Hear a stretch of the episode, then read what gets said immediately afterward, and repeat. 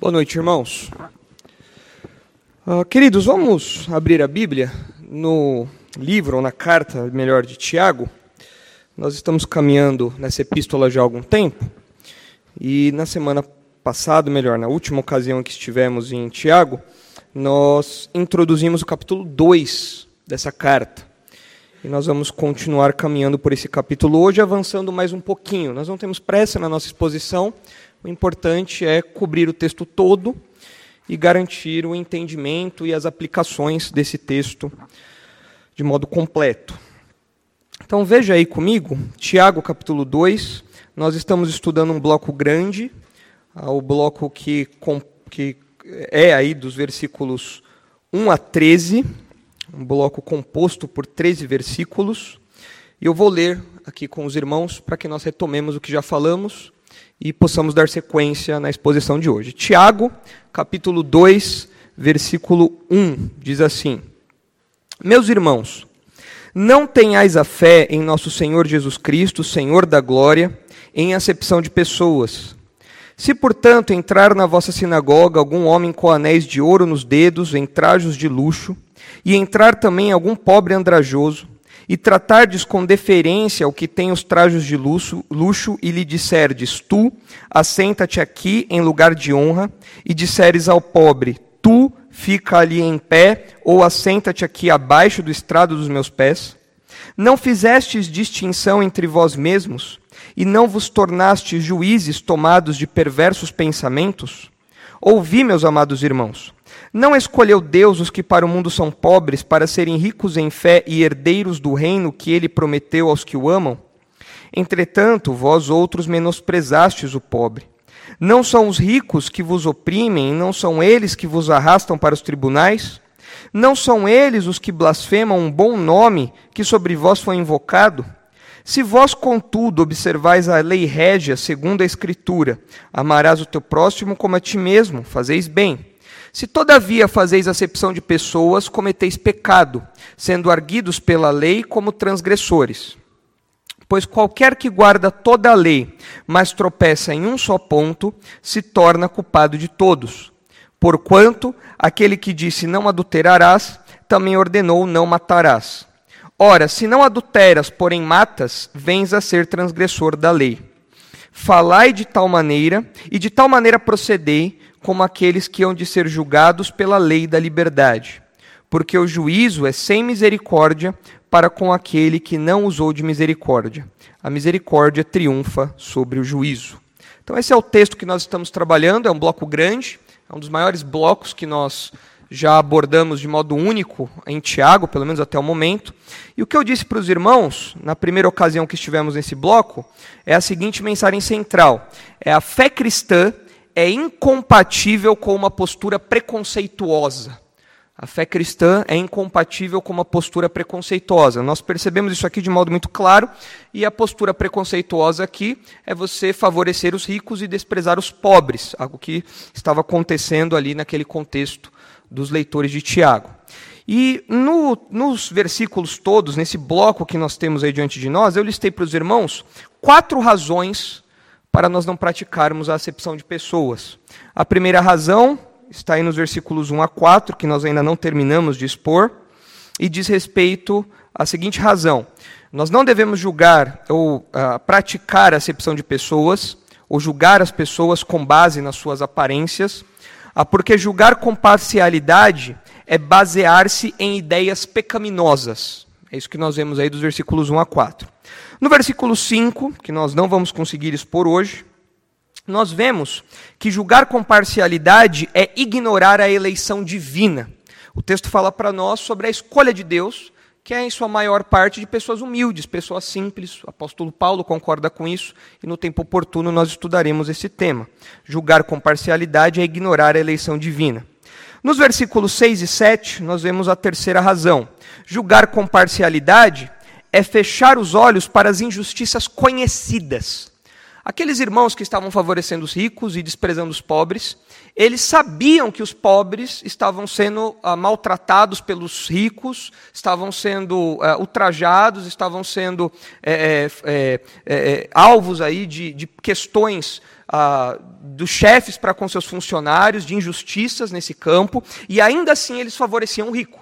Então o Tiago está falando: por que vocês estão fazendo isso? Vocês sabem da situação que está acontecendo aí no meio de vocês. Por isso, julgar com parcialidade é fechar os olhos para as injustiças conhecidas. E por fim, no bloco maior aí, que vai dos versículos 8 a 13, nós temos a última razão, que é julgar com parcialidade é quebrar a lei divina. Deus não julga com parcialidade e Deus é, exige que seus servos também não o façam. Então, quando nós fazemos acepção de pessoas, nós estamos quebrando a lei divina, nós estamos quebrando a lei do Senhor. Então, essas são as quatro razões pelas quais nós não devemos praticar a acepção de pessoas. Ah, e se os irmãos se recordam também do que nós vimos na abordagem inicial que fizemos do capítulo 2, eu disse para os irmãos que o capítulo 2 ah, tem dois blocos maiores, ah, um que vai aí dos versículos 1 a 13 e o outro que vai do versículo 14 até o versículo 26. E aí fecha o capítulo 2. E esses blocos têm o mesmo formato, têm a mesma estrutura. Então você pode ver essa estrutura aí no, no bloco que nós estamos estudando do capítulo 2. No começo, Tiago apresenta o problema. Qual é o problema? Acepção de pessoas. Depois, dos versículos 2 e 3, Tiago mostra para nós a ilustração para essa situação. Ele ilustra com uma historinha. E no resto aí do, do, do bloco, ele faz referências ao Antigo Testamento. Então é importante nós nos localizarmos aí, porque hoje nós abordaremos a maior parte, da, a maior parte do nosso tempo aqui, nós abordaremos a ilustração que Tiago dá, para extrairmos ali exatamente o que ele quer dizer, compreendermos ali exatamente o que ele quer dizer. Se você talvez ah, não saiba muito bem o que é acepção de pessoas, eu quero refrescar sua memória. Fazer acepção de pessoas, conforme nós já estudamos, e é o que Tiago fala aqui, logo quando ele abre essa essa perícope, esse parágrafo e apresenta esse problema, fazer acepção de pessoas, a palavra que Tiago usa aqui, é receber alguém com base no rosto. Ou seja, é você fazer um julgamento ah, com base em questões exteriores, questões de aparência, questões de status social, questões de raça, questões físicas, questões superficiais. Isso é fazer acepção de pessoas. É você favorecer alguém ou você desfavorecer alguém com base nesses critérios superficiais, com base nesses critérios de aparência, com base nesses critérios artificiais, esses critérios até fúteis. Então, com isso, você tem aí uma definição do que é fazer acepção de pessoas. E nós vimos também que a acepção de pessoas é algo condenado por Deus, tanto no Antigo como no Novo Testamento, porque o próprio Deus não age desse jeito. Diversas vezes o próprio Senhor fala na sua palavra que ele não julga com base na aparência das pessoas, ele não julga com base nesses critérios exteriores, de modo que nós é, devemos é, seguir o exemplo dele e não julgar com base nisso também. E nesse primeiro ponto, que nós estamos falando sobre julgar com parcialidade, é basear-se em ideias pecaminosas, nós agora vamos trabalhar os versículos 2, 3 e 4. E aí nós fechamos esse primeiro ponto e é onde nós pararemos por hoje. Então, meu objetivo com os irmãos é caminhar mais um pouquinho, entender essa ilustração que Tiago dá aqui, para que nós possamos nos transportar um pouquinho para o século I e ver o que estava acontecendo ali, entender qual era aquela situação, visualizar os personagens que Tiago está desenhando aqui para nós. Tiago é um pintor que agora vai desenhar para nós um, um cenário, um quadro, uma cena, e nós temos que acompanhar Tiago nisso para entender entender todo o peso da ilustração e a conclusão que ele chega no versículo 4. Então me acompanhe aí nos versículos 1 a 4, o versículo 1 já foi explicado, eu vou ler novamente só para seguir aqui o fluxo de pensamento, mas nós estamos falando agora, ah, em diante, dos versículos 1, 2, 3 e 4, que julgar com parcialidade é basear-se em ideias pecaminosas. Então acompanhe comigo o que o texto diz.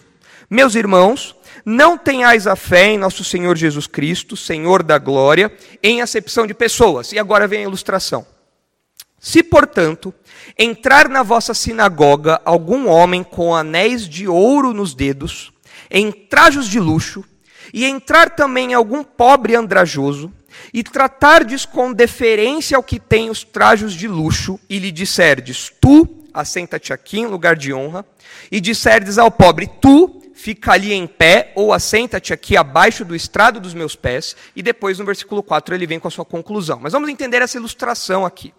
Parece que Tiago está descrevendo para nós uma reunião aberta da igreja. Uma reunião comum, aberta a toda a comunidade. Todos que quisessem chegar poderiam se achegar àquela reunião. E nessa reunião chegam então dois visitantes. Um visitante rico, que todos percebem que é rico, e um visitante pobre, que todos percebem que é pobre. E o que Tiago vai descrever aqui então é como essas pessoas, como esses dois visitantes são tratados na reunião pública, na reunião aberta, como eles são tratados com base na aparência deles.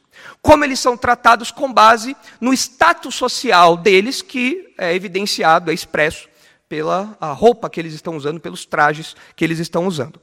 Ah, não, é, eh, não é possível a gente ter certeza se Tiago está exagerando aqui ou se ele está apenas reproduzindo algo que chegou até os seus ouvidos e ele sabia que estava acontecendo. Porque é muito caricato o que está acontecendo aqui. É um contraste muito grande. E nós sabemos que isso faz parte de um recurso didático. Você coloca contrastes muito gritantes para reforçar um ponto. Então pode ser que ou Tiago esteja ah, levando uma situação real às últimas consequências, de modo a ser didático e ilustrar a questão, ou pode ser que isso de fato estivesse acontecendo lá naquela igreja. Não é impossível nós pensarmos isso à luz de toda a carta de Tiago e à luz da realidade a nossa própria vivência. Nós sabemos que algo assim pode acontecer e que um tratamento desse tipo pode realmente acontecer, favorecendo mais o rico e desfavorecendo ah, o pobre. Agora, ah, se os irmãos repararem aí no versículo 2, tem uma palavrinha que chama a nossa atenção. É uma palavra que parece um pouco desconexa ou desconectada do contexto cristão comum. Ah, do, no nosso dia a dia, a palavra sinagoga. A palavra sinagoga é um pouco estranha para nós. Você não fala, ah, hoje é dia de ir na sinagoga. Você não, você não fala isso. Ah, mesmo aqui se tratando de um judeu da gema, como Tiago era, falando a judeus, ainda assim o termo igreja já é usado pelo próprio Tiago. Se os irmãos olharem mais para frente, ah, lá no capítulo 5, os irmãos verão que Tiago fala sobre igreja. Ele fala lá, está, Tiago 5,14, está alguém entre vós doente, chame os presbíteros da igreja. Então, Tiago tem um uso comum da igreja, como nós fazemos também. Mas aqui ele usa a palavra sinagoga. E como nós já estudamos outras vezes, a carta de Tiago é uma carta que tem um sabor judaico muito forte. Se fosse um prato, seria uma iguaria, uma iguaria judaica. Você sentiria o gostinho dos temperos judaicos ali. E essa palavra é o que acentua esse, esse gosto, esse sabor. A sinagoga. É um termo caracteristicamente judaico, do contexto judaico. E Tiago emprega isso daqui. Mas o que ele quer dizer com isso, então? O que é essa sinagoga aqui? Bom, me acompanhe na seguinte, na seguinte explicação, uh, o modo como nós posicionamos essa palavra aqui, como isso vai uh, trazer luz ao nosso entendimento do cenário que ele está pintando. É assim, num sentido mais técnico, como nós bem sabemos, a sinagoga se refere a um local. E é um local que, ao longo da história dos judeus, foi sendo desenvolvido, foi uh, se desenvolvendo, ao ponto de, em determinado momento da história, nos dias de Jesus, ser uma espécie de poupa-tempo ah, da, dos bairros, das cidades ali. Era onde os judeus iam para resolver vários problemas, era onde eles iam para deixar as crianças lá nas escolas, é onde eles tinham suas reuniões religiosas, é onde você tinha as disputas legais que aconteciam ali, as questões jurídicas, tudo acontecia na sinagoga. Era uma espécie de poupa-tempo ali da, do século I, uma espécie de poupa-tempo dos judeus. Ah, e. Ah, pensando na questão religiosa, pensando na, na, na, na, função religiosa desse local, desse prédio, a sinagoga era onde os judeus iam para orar e estudar a lei. E nós sabemos disso, porque quando nós vemos os evangelhos, nós vemos Jesus indo até a sinagoga. O texto bíblico fala que era um hábito de Jesus ir até a sinagoga. Nós vemos o apóstolo Paulo. A, nas suas viagens, inclusive pelo mundo grego, ele procurava sinagogas para falar aos judeus, aos seus compatriotas. Então eram esses locais onde os judeus se reuniam para orar e ler a lei, para orar e estudar a palavra de Deus. Essa era a função principal da sinagoga. Jesus eh, evidencia isso, o ministério dele evidencia isso, o ministério do apóstolo Paulo também.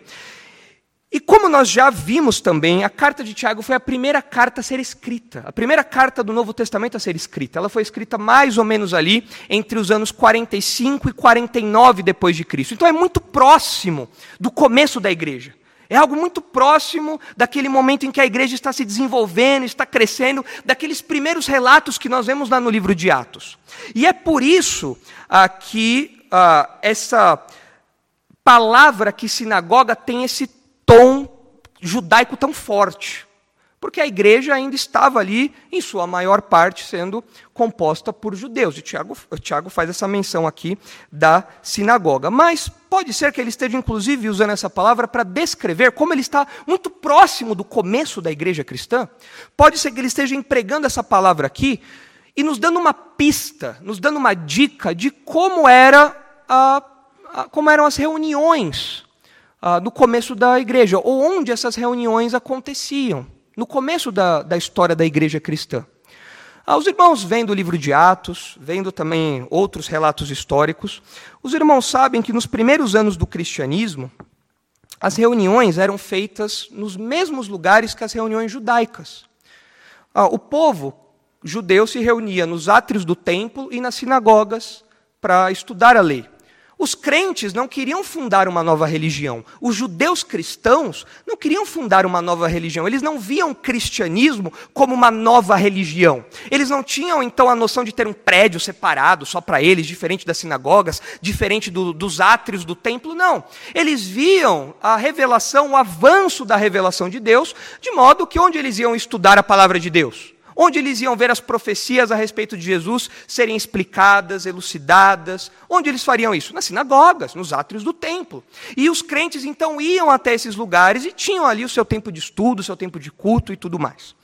Ah, eles não tinham a ideia de, uh, que nós temos hoje de sinagoga como algo dos judeus e igreja como algo dos crentes.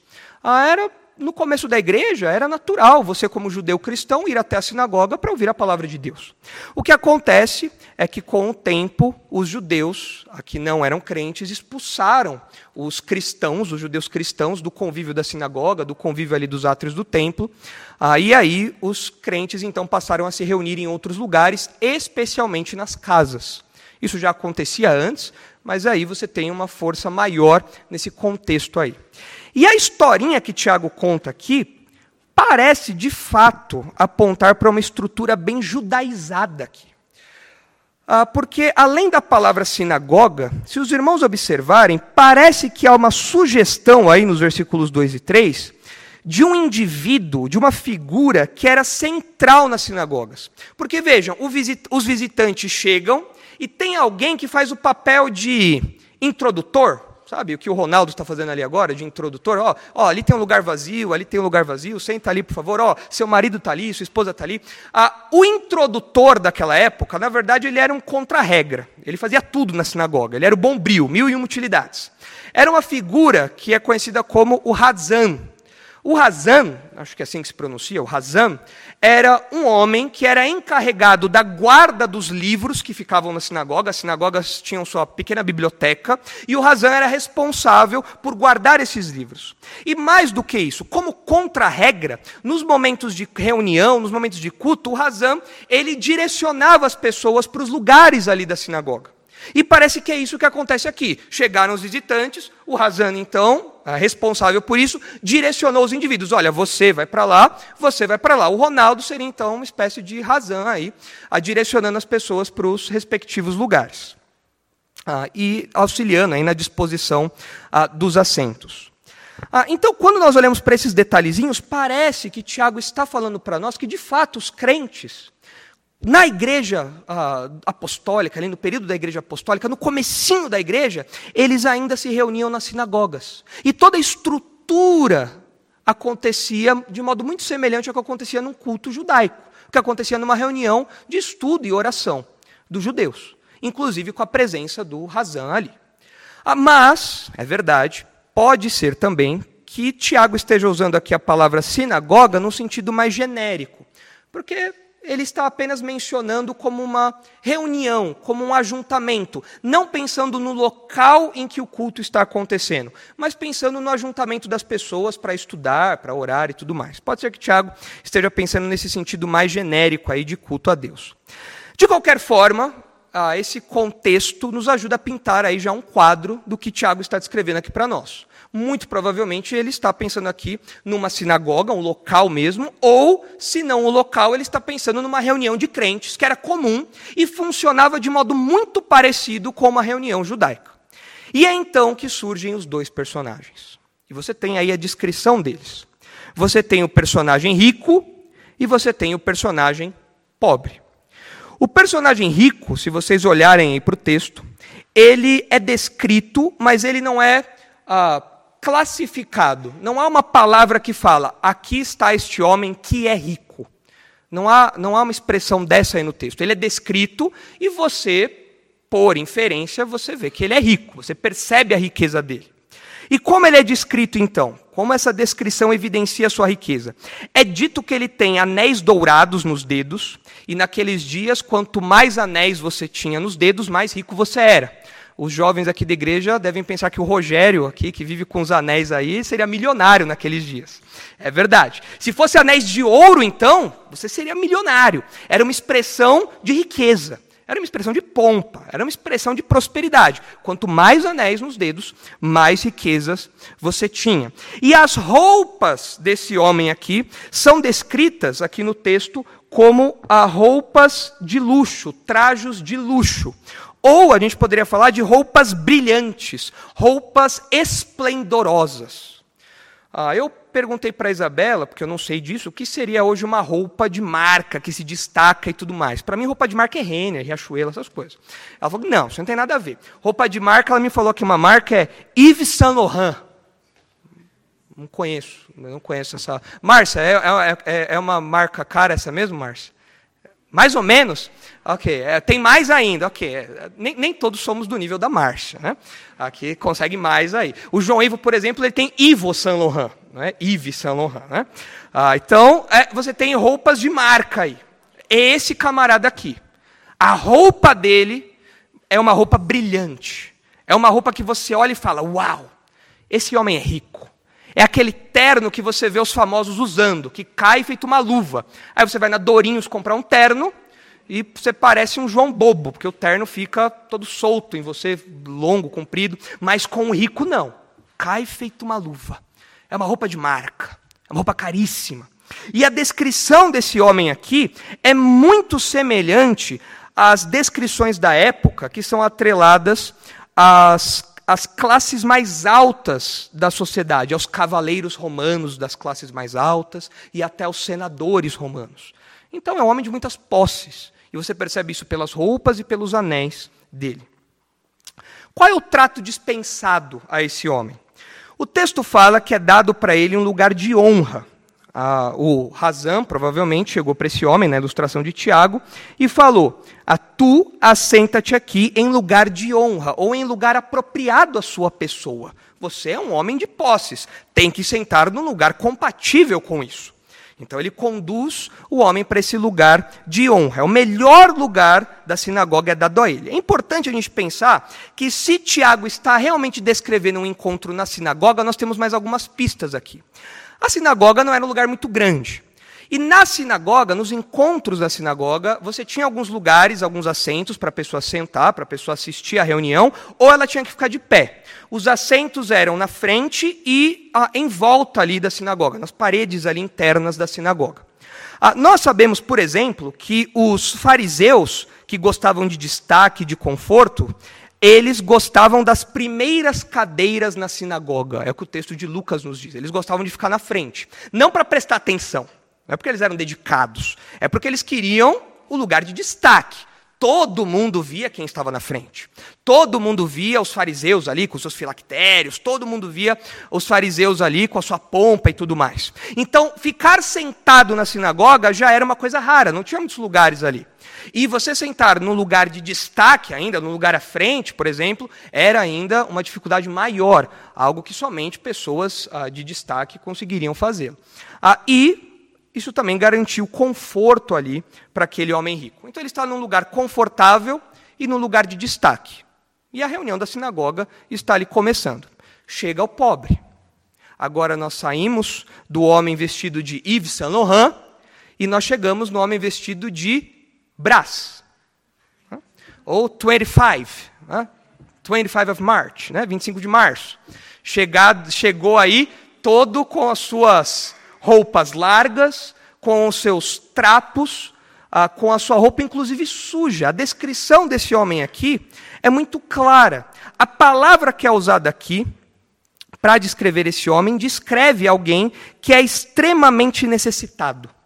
Ah, para os irmãos terem uma ideia, essa palavra é a mesma usada lá na história de Rico e do Lázaro, onde o Lázaro é chamado de mendigo. É a mesma palavra que aparece aqui. É alguém muito pobre, é alguém muito necessitado.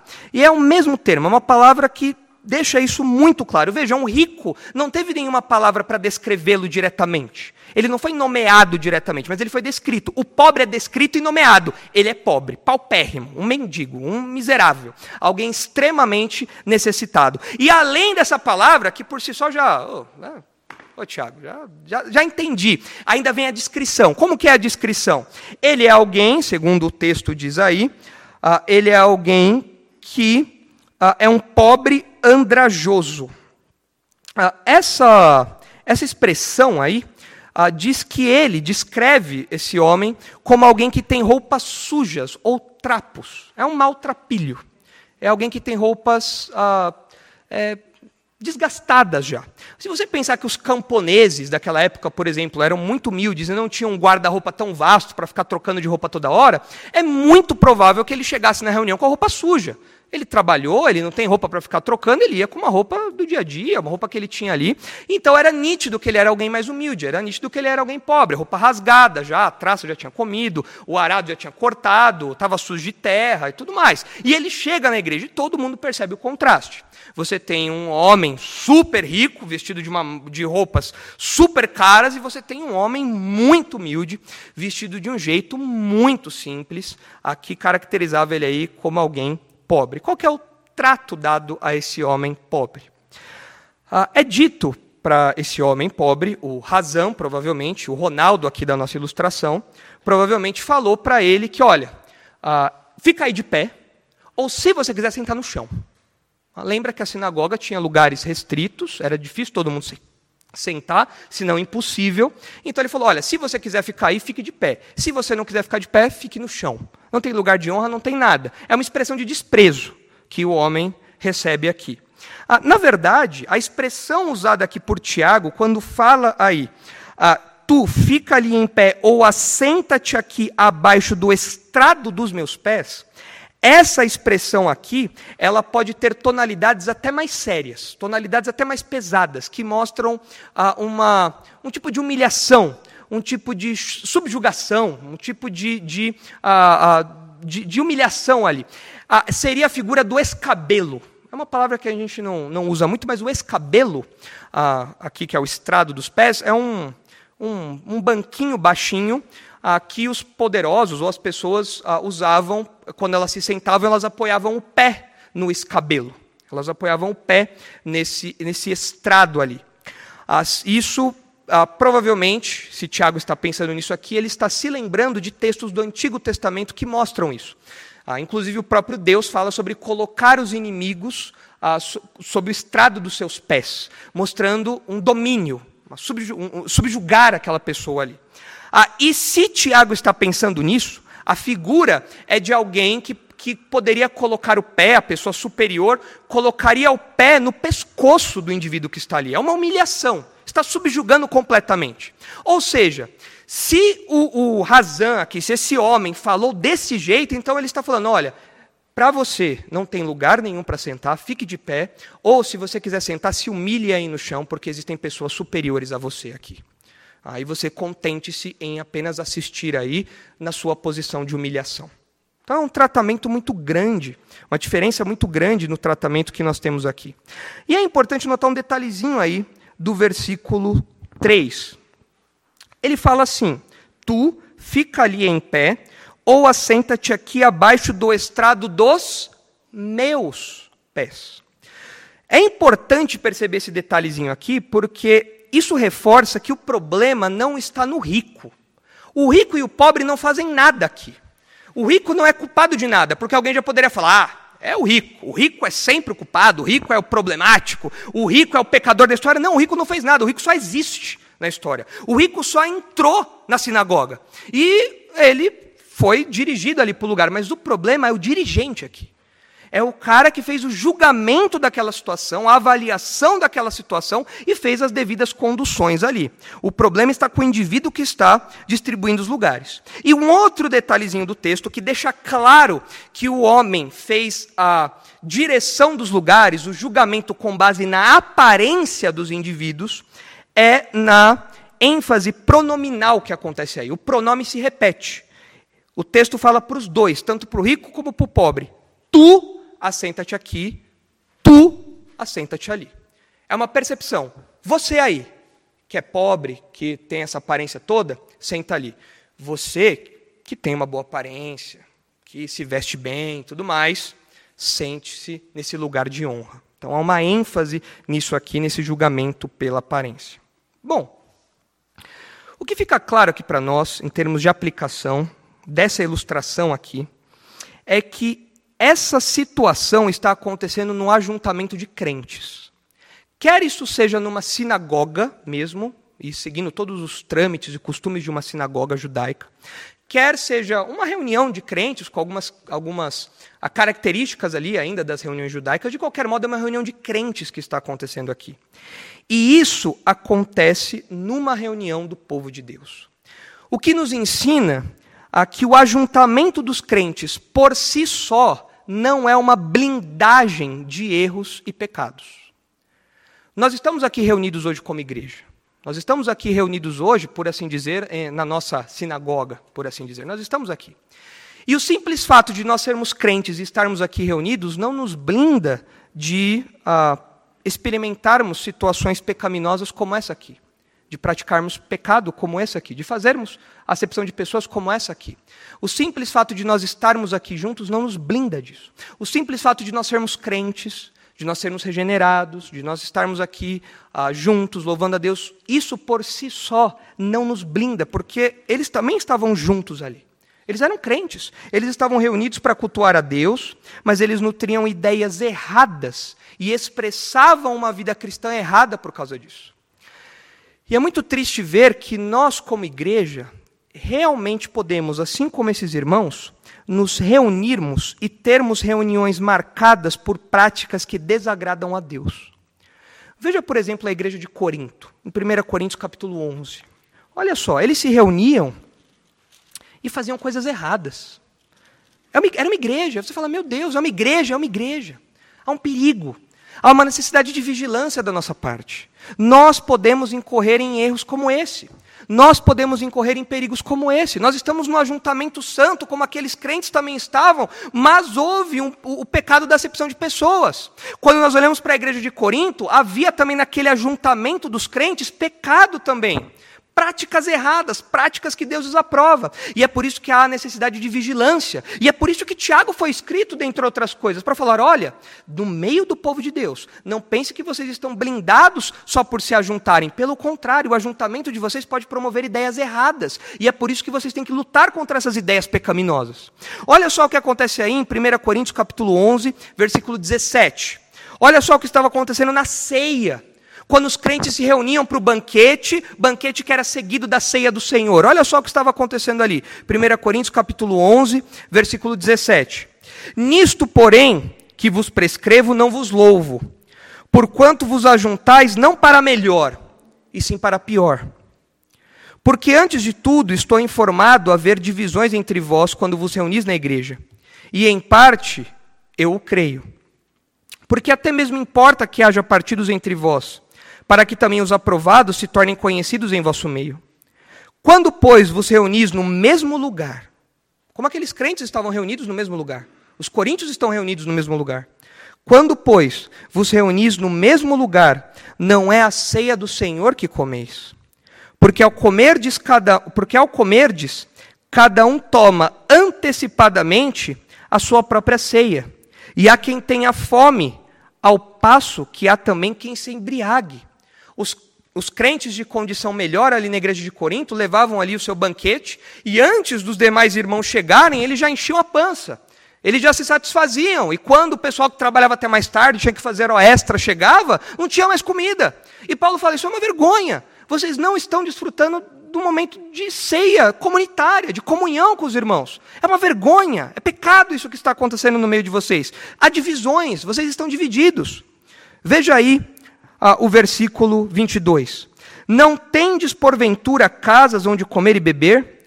Ou menosprezais a igreja de Deus e envergonhais os que nada têm? Que vos direi? Louvar-vos-ei? Nisto certamente não vos louvo. Pule agora, pule agora para o versículo 33. Assim, pois, irmãos meus, quando vos reunis para comer, esperai uns pelos outros. Se alguém tem fome, come em casa, a fim de não vos reunirdes para juízo. Quanto às demais coisas, eu as ordenarei quando for ter convosco. É triste olhar para um texto como esse e perceber que os crentes podem nutrir ah, em seu convívio práticas que desagradam a Deus e se reunir para juízo, se reunir de um modo que desagrada a Deus, alimentar em nosso meio práticas que Deus desaprova, como o desprezo pelos irmãos mais pobres, aqui que chegavam depois na ceia, como o desprezo pelos irmãos mais pobres, que Tiago cita ali. Ah, tudo isso mostra para nós que nós não estamos livres desses riscos, desses perigos. Nós estamos aqui, desfrutamos de um ambiente de paz, desfrutamos de um ambiente de crescimento, desfrutamos de um ambiente de pureza pela graça de Deus, mas nós precisamos de constante vigilância, porque esse perigo aqui estava acontecendo quando o povo de Deus se reunia. Nos dois cenários. Quando o povo de Deus se reunia, eles se reuniam para pior e não para melhor. Eles se reuniam para expressar as suas preferências, seus julgamentos superficiais e praticar acepção de pessoas, desprezar outras pessoas, dividir o corpo de Cristo. E nós podemos, se não vigiarmos, fazer a mesma coisa nos nossos dias. Então, Tiago descreve aí para nós essa historinha, essa ilustração, e ele faz isso com cores muito vivas. Você percebe esse quadro que ele pinta aqui. E ele tem uma conclusão, ele traz uma conclusão no versículo 4. A conclusão que ele traz é a seguinte: quando você faz isso, Tiago está falando, quando você trata o rico desse jeito e o pobre daquele jeito, não fizeste distinção entre vós mesmos, e não vos tornaste juízes tomados de perversos pensamentos? Tiago faz aqui duas perguntas retóricas. São perguntas que, quando você lê, você já sabe a resposta. Vocês não fizeram distinção entre vós mesmos? Resposta: sim.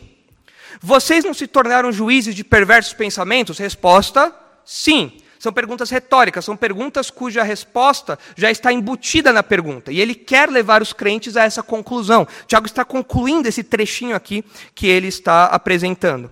E a atitude que ele toma aqui, que é ilustrada aqui, que esse homem toma aqui, que essa igreja adota aqui, essa atitude ilustrada anteriormente aponta para três erros aí.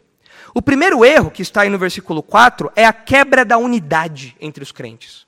O texto fala: quando vocês fazem isso, vocês fazem separação, vocês fazem distinção entre vós mesmos. A verdade bíblica é que todos os crentes desfrutam do mesmo status diante de Deus. Todos. Ricos, pobres. Não importa qual seja a etiqueta da sua roupa. Não importa quanto você tenha pagado na sua jaqueta. Não importa quanto você tenha é, é, é, gastado na sua roupa. Não importa quanto você tenha ah, desprendido aí, desprendido no seu, no seu look. Não importa. Ah, você, diante de Deus, você tem os mesmos privilégios do que o crente mais humilde da igreja.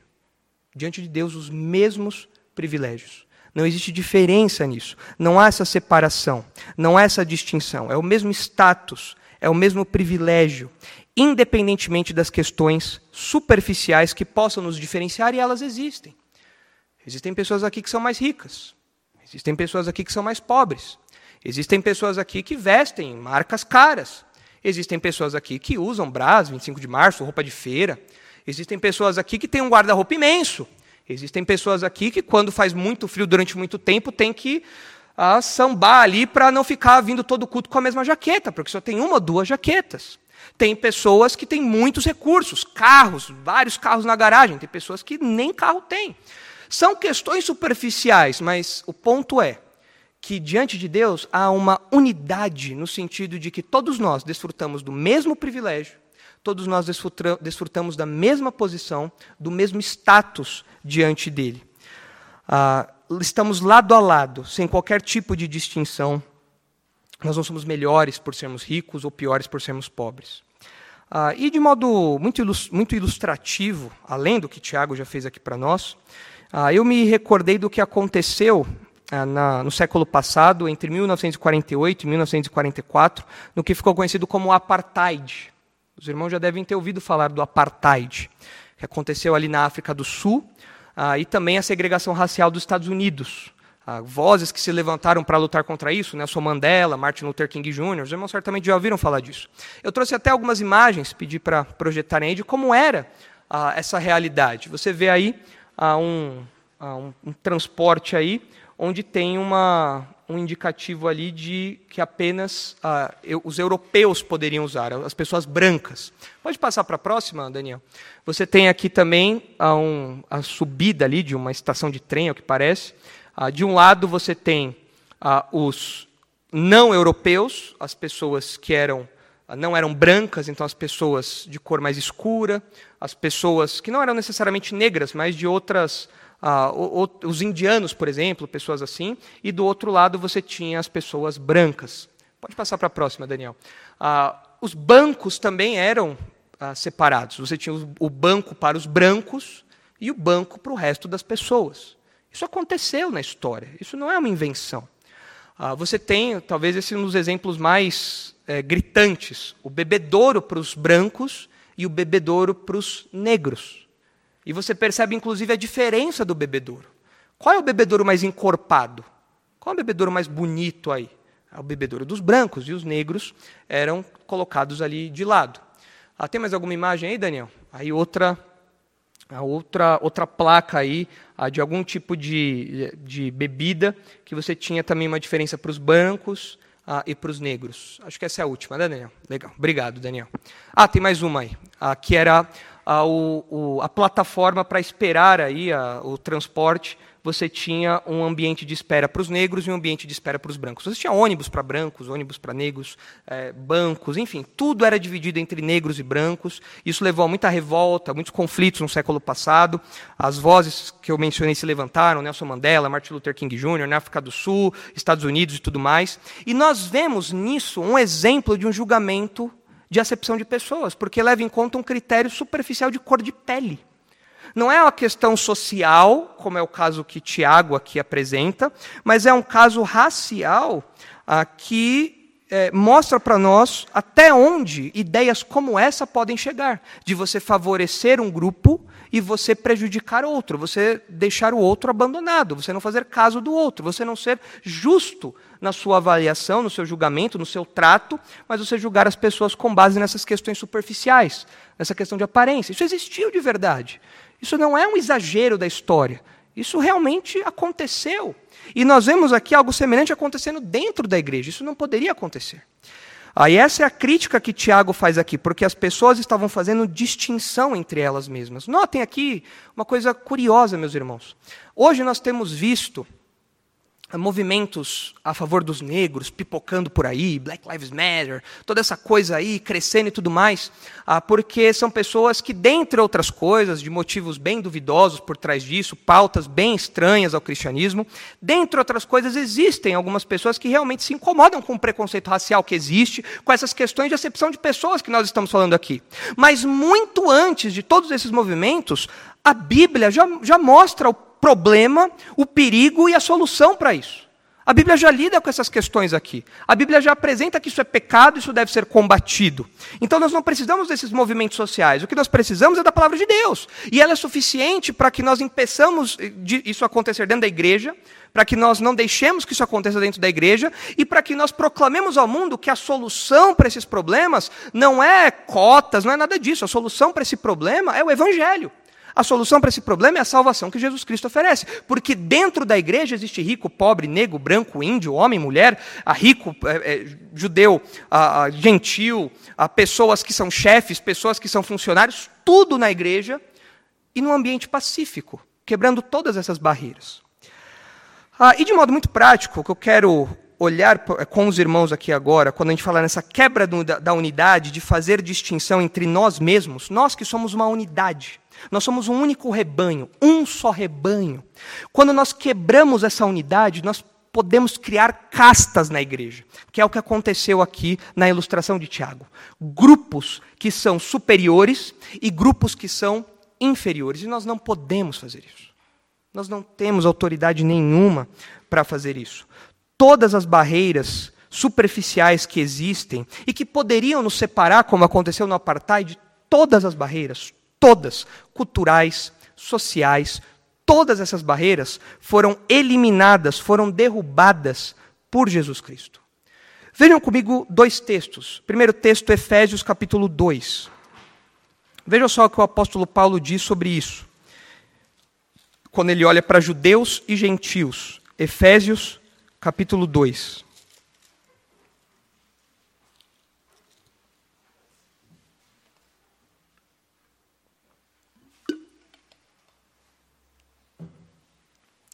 Efésios 2, versículo 11. Olha só o que o apóstolo Paulo diz sobre judeus e gentios. É inconcebível ah, para um judeu da gema imaginar um, um, uma reunião, um grupo que está junto que convive, que tem os mesmos privilégios, um grupo composto por judeus e gentios. É uma coisa impossível isso. Não dá para imaginar uma coisa dessa, mas é isso que o apóstolo Paulo diz que aconteceu. Veja só o que ele diz em Efésios 2, versículo 11. Portanto, Lembrai-vos de que outrora vós, gentios na carne, chamados incircuncisão por aqueles que se intitulam circuncisos na carne, por mãos humanas, Naquele tempo estáveis sem Cristo, separados da comunidade de Israel e estranhos às alianças da promessa, não tendo esperança em sem Deus no mundo. Mas agora, em Cristo Jesus, vós que antes estáveis longe, fostes aproximados pelo sangue de Cristo. Porque Ele é a nossa paz, o qual de ambos fez um, e tendo derribado a parede da separação que estava no meio, a inimizade, aboliu na sua carne a lei dos mandamentos na forma de ordenanças, para que dos dois criasse em si mesmo um novo homem, fazendo a paz, e reconciliasse ambos em um só corpo com Deus, por intermédio da cruz, destruindo por ela a inimizade. Toda barreira foi destruída. Se você lembra do templo que existia, você tinha uma, um muro, você tinha uma grande parede que dividia o acesso permitido aos gentios e o acesso exclusivo dos judeus. Essa parede foi derrubada. Agora, judeus e gentios juntos se aproximam de Deus. Agora, judeus e gentios juntos, por causa do sacrifício de Jesus, porque creem que Jesus é o Salvador, porque creem que o sangue de Jesus nos lava da nossa culpa, nos lava do nosso pecado, judeus e gentios, quando creem nisso, têm o mesmo acesso a Deus. Não existe, como nós vimos aqui nas imagens do apartheid, uma escadinha para o judeu e uma escadinha para o gentio. Jesus é a fonte da vida e não há um bebedouro para o judeu e um bebedouro para o gentio. Não há isso. Jesus é o caminho e não há um caminho para o judeu e um caminho para o gentil. Ele é o único acesso a todos: judeus, gentios, ricos, pobres, negros, brancos, asiáticos, ocidentais. Todos chegam até Deus por meio de Jesus Cristo. Todos. E o outro texto que eu quero mencionar para os irmãos é Colossenses capítulo 3, uh, versículo 5, a partir do versículo 5, onde o apóstolo Paulo também menciona isso, e ele conecta essa unidade da igreja com a morte do nosso velho homem. Tudo aquilo que na nossa realidade, antes da conversão, poderia servir de distinção entre nós, de separação entre nós, tudo isso cai por terra. Tudo isso morre conosco. Porque agora todos nós somos um em Cristo. Há essa unidade completa. Veja o que diz aí Colossenses 3, Versículo 5: Fazei, pois, morrer a vossa natureza terrena, prostituição, impureza, paixão lasciva, desejo maligno e a avareza, que é a idolatria. Por estas coisas é que vem a ira de Deus sobre os filhos da desobediência.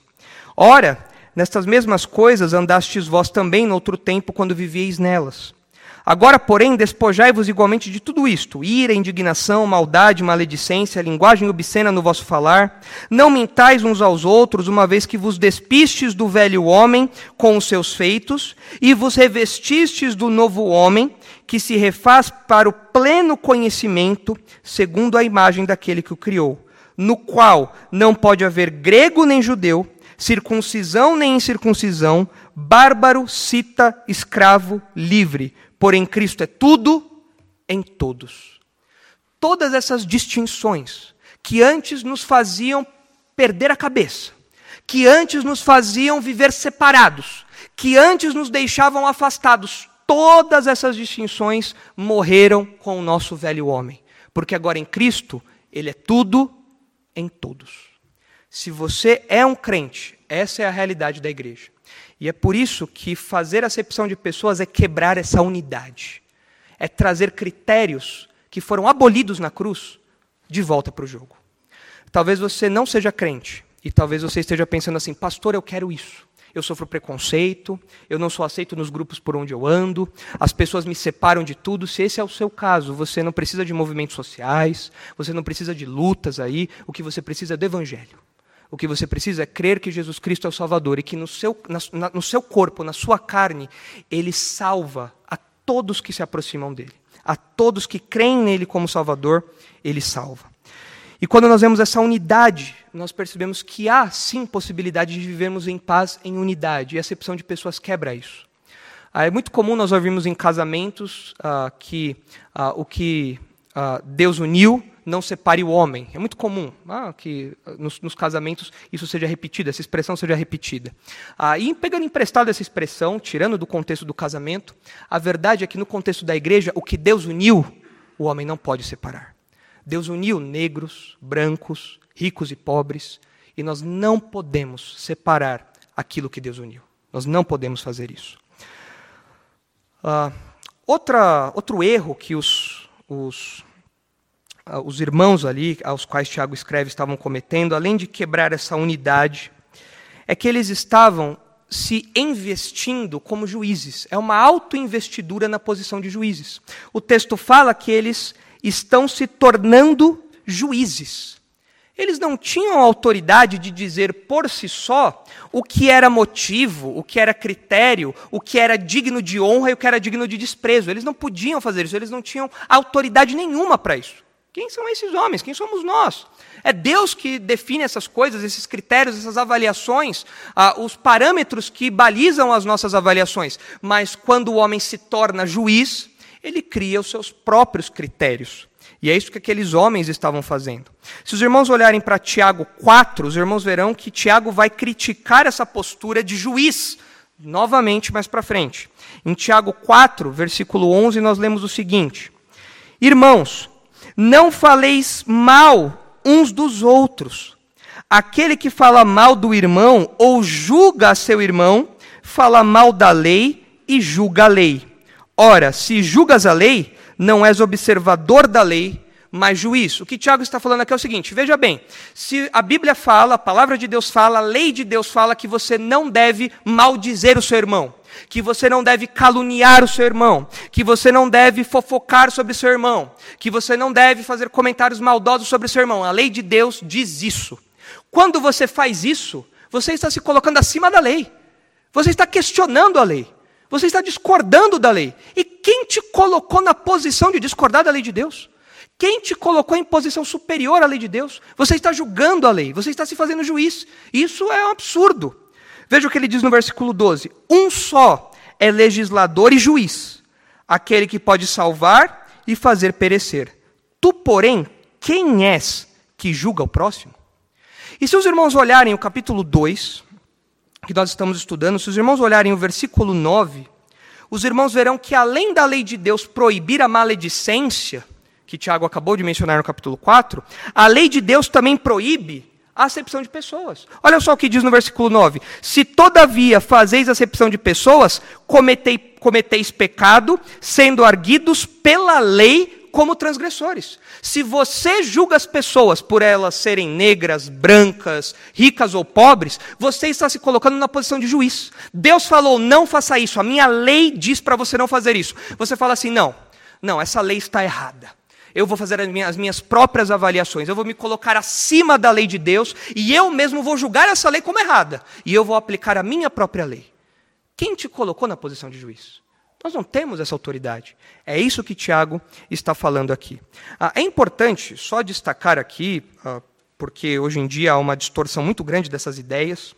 O meio evangélico ah, não estuda a Bíblia, e aí os pastores têm que ficar dando várias explicações toda vez que passam em alguns textos. Mas o que Tiago está falando aqui sobre a postura de juiz não se aplica àquilo que é mal interpretado aí pelas pessoas quando elas falam sobre não julgueis. Ah, não julguei, significa que você não pode falar nada sobre a conduta errada do outro, sobre o pecado do outro. Não é disso que Tiago está falando aqui. Como crentes, com a palavra de Deus em punho, nós podemos avaliar o comportamento dos nossos irmãos e julgar pela palavra de Deus o comportamento pecaminoso dos nossos irmãos e exortá-los. Nós não apenas podemos, como devemos fazer isso. Mas não é esse julgamento que Tiago está falando aqui. Ele está falando de um julgamento baseado em superficialidades, em um julgamento baseado em banalidades, em um julgamento baseado em aparências. Esse julgamento é errado. E esse julgamento é condenado pela Escritura. Nesse ponto, nós não temos autoridade nenhuma para julgar. E fazer isso é pecado, fazer isso é errado. Mas além de quebrar a unidade e se colocar como juiz, aqueles irmãos também, eles estão fazendo um juízo, cometendo um juízo baseado em ideias mundanas. O texto fala, aí no finalzinho do versículo 4, que eles não apenas se tornaram juízes, mas eles se tornaram juízes tomados de perversos pensamentos, pensamentos maus. O julgamento daqueles homens era um julgamento baseado em ideias mundanas, era um julgamento baseado em ideias erradas. Ah, eles estavam usando dos critérios do mundo para nortear o trato com os irmãos eles estavam usando ideias pecaminosas para nortear o trato com os irmãos. É por isso que o nosso ponto, a primeira razão para não praticarmos acepção de pessoas, diz que julgar com parcialidade é basear-se em ideias pecaminosas. É a conclusão de Tiago aqui. Porque veja bem, meus irmãos, nós não podemos permitir que os critérios do mundo se tornem os nossos critérios pessoais de avaliação, de julgamento, de vida. Nós não podemos fazer isso. Tiago já criticou, vai criticar a união do crente com o mundo, falando que isso é incompatível, que isso é impossível. Mas muitas vezes, nós, como crentes, podemos tomar os critérios que o mundo usa nos seus relacionamentos, nos seus tratos, como nossos critérios pessoais. Por exemplo, para ilustrar aqui, para o mundo é importante que você sempre encoste na árvore que dá sombra. Já viram essa expressão? Ah, no contexto corporativo, significa que você tem que ficar perto do cara que vai ter ascensão profissional, do cara que vai poder te ajudar profissionalmente tudo mais. Mas no contexto dos relacionamentos, isso significa que você deve chegar perto daquelas pessoas, se aproximar daquelas pessoas, se relacionar com aquelas pessoas que de alguma maneira podem te trazer benefícios. Algo que você tem a ganhar. Se alguma pessoa não te oferece nada, então você tem que se afastar dessas pessoas. Você sempre tem que procurar o que ganhar, nunca o que oferecer. É assim que o mundo lida com muitas das suas amizades, muitos dos seus tratos. E talvez o camarada que dirigiu aqui os assentos, você rico senta ali no lugar de honra e você pobre fica aí de pé, talvez ele tenha pensado desse jeito. Olha, esse homem rico aqui, ele pode ajudar a nossa igreja. A oferta dele vai nos ajudar a pintar a igreja. Olha como a igreja está feia. A oferta dele vai ajudar a pintar. Se eu deixo ele de pé, ele não volta mais. Ele tem algo a me oferecer. Agora, o pobre, o pobre só me dá dor de cabeça. O pobre não tem nada a me oferecer. E então nós adotamos critérios mundanos como nossos critérios pessoais de avaliação. Ah, nós não podemos tratar as pessoas com base nisso. Nesse exemplo que eu dei, nós temos que lembrar dos nossos relacionamentos como altruístas, dos nossos relacionamentos como despretensiosos e assim por diante. Quando nós olhamos para a questão das nossas avaliações, onde nós adotamos critérios mundanos. Há muito tem se falado sobre racismo. E o racismo realmente existe. Existe sim racismo. Existem pessoas que são julgadas por conta da sua cor de pele. E existem pessoas que são racistas. Pessoas que, diante de um tribunal onde há um negro e um branco, onde há alguém que foi prejudicado, as pessoas vão acusar quem? O negro. Existem pessoas que têm, sim, preconceitos com pobres, que olham para o pobre e falam: se tem alguém aqui que fez alguma coisa errada, foi o pobre. Se alguma coisa na sua casa desaparece, às vezes você perdeu, mas você não se dá conta, você lembra: ah, a faxineira veio aqui, foi ela, ela é pobre, ela pegou isso daqui que sumiu. Nós temos muitas vezes iniciativas preconceituosas. E o mesmo vale em relação aos ricos também. Muitos irmãos que são mais humildes olham para os ricos e falam: ah, isso daí, esse carro novo que ele comprou, isso aí é fruto de pilantragem. Ele só nega imposto, com certeza. Como que ele vai comprar um carro desse? Não dá, não tem condição. Isso aí ele é um pilantra. Rico, todo rico é pilantra, todo rico é mau. São ideias que nós temos baseadas em juízos mundanos, em critérios mundanos, em valores mundanos. O crente não pode ser assim no seu trato pessoal. Nós não podemos tratar os nossos irmãos com base nisso, porque senão nós seremos juízes guiados por perversos pensamentos. Ao invés disso, no trato com os irmãos, nós devemos adotar o que o apóstolo Paulo fala em Filipenses 4. Abre comigo, vamos terminar com esse texto. Filipenses capítulo 4. Filipenses 4 é um texto muito conhecido especialmente o versículo 6, porque ele fala sobre ansiedade. E quando nós estamos ansiosos, preocupados ah, com alguma coisa que vai acontecer, com alguma bomba que vai estourar, com algum problema que nós temos que lidar, ah, nós é, lembramos desse texto aqui. Ah, e esse texto é um texto que fala realmente sobre ansiedade, que se aplica a essas circunstâncias, mas é importante que nós tenhamos em mente o contexto maior onde esse texto está inserido. Quando ele fala sobre ansiedade, ele fala sobre ansiedade em um contexto específico. E o que marca esse contexto está no versículo 2. Era ansiedade em que contexto? Nos relacionamentos interpessoais. Olha só o que diz aí o versículo 2. Rogo a Evódia e rogo a Sintique, pensem concordemente no Senhor essas duas irmãs estavam causando problemas na igreja. Elas estavam brigando. E isso estava causando ansiedade nos irmãos. Como assim? Os irmãos iam para a igreja e eles ficavam pensando: será que a Evódia vai tacar a panela na cabeça da Sintik? Será que a Sintik vai puxar os cabelos da Evódia? O que, que será que vai acontecer? E aquela ansiedade estava perturbando a igreja. E diante disso, o apóstolo Paulo fala no versículo 6: Não andeis ansiosos de coisa alguma, em tudo, porém, sejam conhecidas diante de Deus as vossas petições, pela oração e pela súplica, com ações de graças. E a paz de Deus, que excede todo entendimento, guardará o vosso coração e a vossa mente em Cristo Jesus. Tomem medidas para resolver isso. E junto com isso, Orem a Deus pedindo para que Ele abrande essa situação, para que Ele resolva essa situação e esses conflitos sejam sanados. E aí nós chegamos no versículo 8, que é a ênfase que eu quero dar. Se nós não devemos ter critérios mundanos nas nossas relações interpessoais, se nós não devemos ser juízes tomados de perversos pensamentos, o que deve guiar então os nossos pensamentos em relação aos nossos irmãos? O versículo 8 nos diz: Finalmente, irmãos, aqui pode ser uma conclusão do que Paulo acabou de falar, em decorrência disso, irmãos, à luz disso, irmãos, finalmente, irmãos, tudo o que é verdadeiro, tudo o que é respeitável, tudo que é justo, tudo que é puro, tudo que é amável, tudo que é de boa fama, se alguma virtude há e se algum louvor existe, seja isso que ocupe o vosso pensamento o que também aprendestes e recebestes e ouvistes e vistes em mim, isso praticai, e o Deus da paz estará convosco. O que tem que permear a minha mente, então, quando eu olho para o trato com os meus irmãos? Se eu não tenho que pensar nos critérios do mundo, se eu não tenho que adotar os valores do mundo, se eu não tenho que adotar esses parâmetros pecaminosos e assim me tornar um juiz ah, de perverso pensamento, o que tem que permear o meu pensamento, então? O que tem que encher o meu pensamento? Essa lista de virtudes que está aí. Tudo aquilo que é verdadeiro, ou seja, tudo aquilo que corresponde à realidade e aos padrões divinos. Eu vou avaliar as situações e vou avaliar os meus relacionamentos com base na palavra de Deus. Tudo aquilo que é respeitável, ou seja, tudo aquilo que é digno de honra, de respeito, de reverência, aqueles pensamentos, aqueles valores que estão acima de qualquer questionamento, acima de qualquer reprovação. Tudo aquilo que é justo, ou seja, tudo aquilo que está de acordo com a justiça de Deus, não com a minha própria justiça, mas com a justiça de Deus, o que Deus diz que é justo, o que Deus diz que é certo. Tudo aquilo que é puro, ou seja, tudo aquilo que não é maculado, tudo aquilo que não, não é manchado por, por quaisquer outras ideias pecaminosas, quaisquer outros erros.